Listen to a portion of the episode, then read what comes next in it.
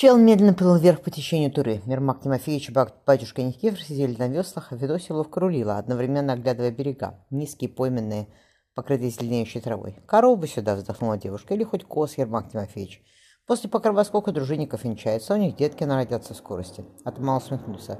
«Тоже, Федосия, надо через большой камень стадо гнать. Дело долгое. Ну и погнали бы, сердито сказала девушка. А то как мы здесь жить собираемся?»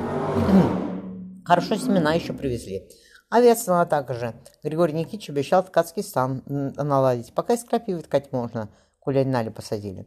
Батюшка Никифор ласково посмотрел на Федосию. Вы, Федосия Петровна, кроме стана ткацкого, еще бы мне с детками-то помогли. Вы же читать писать умеете, на осетском языке говорите. Я бы взрослых учил, а вы ребятишек. И помогу. Девушка поправила тон колени кожи платочек. Лето какое жаркое выдалось. Сейчас бы дождей парочку и рожь хорошо взойдет. А если бы тут не посаешь, холодно.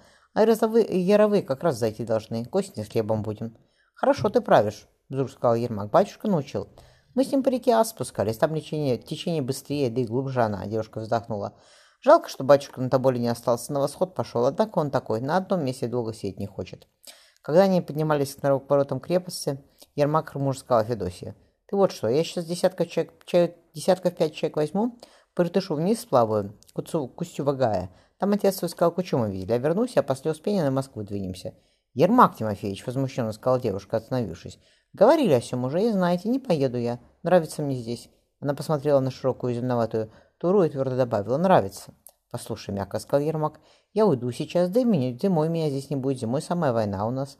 Хуже ты и при батюшке Никифоре жить станешь. Однако парни молодые горячие, ты довеешь, а тебе только восемнадцать сравнялось. Так же батюшка твой велит, говорили, говорили мы с ним. «А сие на что?» – запачиво спросила девушка, вытащив из-за пояса кривой нож в кожаном чехле с рукояткой рыбьего зуба. «Ты не думай, атаман, я свой честь защитить смогу. Сие спрячь!» Коротко велела Ромака, не показывай более. И не спорь на Федосия. Коли нет у тебя мужа венчанного, так тебе при матери надо быть. А не тут болтаться. Хоша, как ты со стяками, у меня первая помощница. Он закричал. «Все ли ладно?» «Да все хорошо», — ответили с вышки и посмеялись добавили. «Волк вернулся, атаман». «Господи!» — Ермак перекрестился. Тихо у них было? Да вроде миром разошли. Разошлись, да разорный принулся вниз. Однако ж не здороваются теперь. Адаман повернулся к Федосе. Выселился, что с Гришкой нашим повенчалась, то невеста волка была. Отряд его пришел великим постом, еще и сказать, что Михаил в буране замерз. Вот и получилось. Он причесал седоватой бороде каша. Ничего, мужики взрослые, разберутся. Девушка сидя на дворе очистили рыбу. рыбу. «Ланки нон контаменлен?» – спросила Фелисилиса. «После успения уезжают». Федосия выпотрошила, выпотрошила, выпотрошила большого муксуна. «Давай юкулу сделаем. Сейчас жарко, хорошо просушится. Зимой поедите». Разрезав тушку на два пласта, она потянулась и поцеловала соседку. «Что ты расстраиваешься? После покрова сколько свадеб будет, одна не останешься».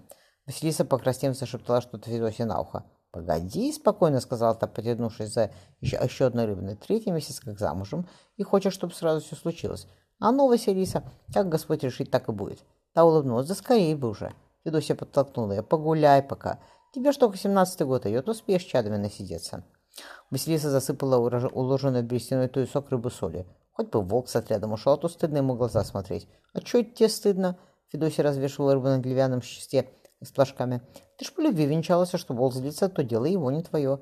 «По любви, конечно», — проговорила девушка. «Он у меня доб добрый», — она вдруг зарделась. «Хорошо с ним». «Да, видно», — ласково сказала Федосия. «Ты сияешься, как на него смотришь. Пошли». Она подняла испачканные чужие руки. «По-моему, сиси чинить надо». Высунувшись в окошко, в окошко Эрмак поглядел на играющий над берегом тыры закат. Все равно он пробормотал. Ночью зябки от реки ветерком тянет. Наливай, Михайло. Бог разлил водку. Нет моих сил, Термах Тимофеевич здесь быть. Отправьте меня куда хочешь одного. Я их каждый день вижу. Так бы головы мы снес, однако это дело грехов. Все дело греховное. Один то никуда не пойдешь, на той дружина, чтобы вместе воевать, коротко ответил Аман. В раз свезло тебя, Михайло, поди свечку, свечку в церковь поставь. Как вернусь из Вагая, на Москву отправлюсь. Тогда собирай отряд, иди куда хочется тебе. А пока здесь будет под рукой. Мало ли что, Ермак подмощил. Давай, он порезал кинжал валеную, вяленую ленину.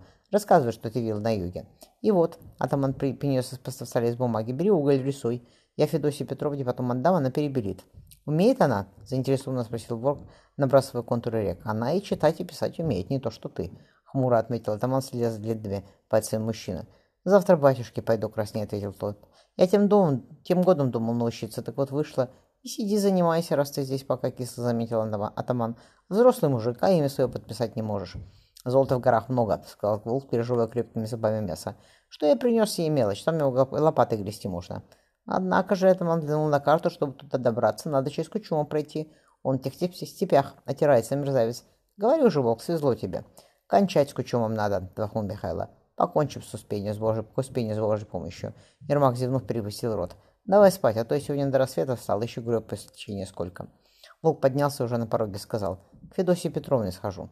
Не надо, Михайло, предостерегающе проговорила атаман. Зачем? Умер Иван Иванович и умер. Зачем я рано бередить? Зачем знать сие? Затем, что иначе я и в глаза смотреть не смогу. Мужчина закрыл за собой дверь.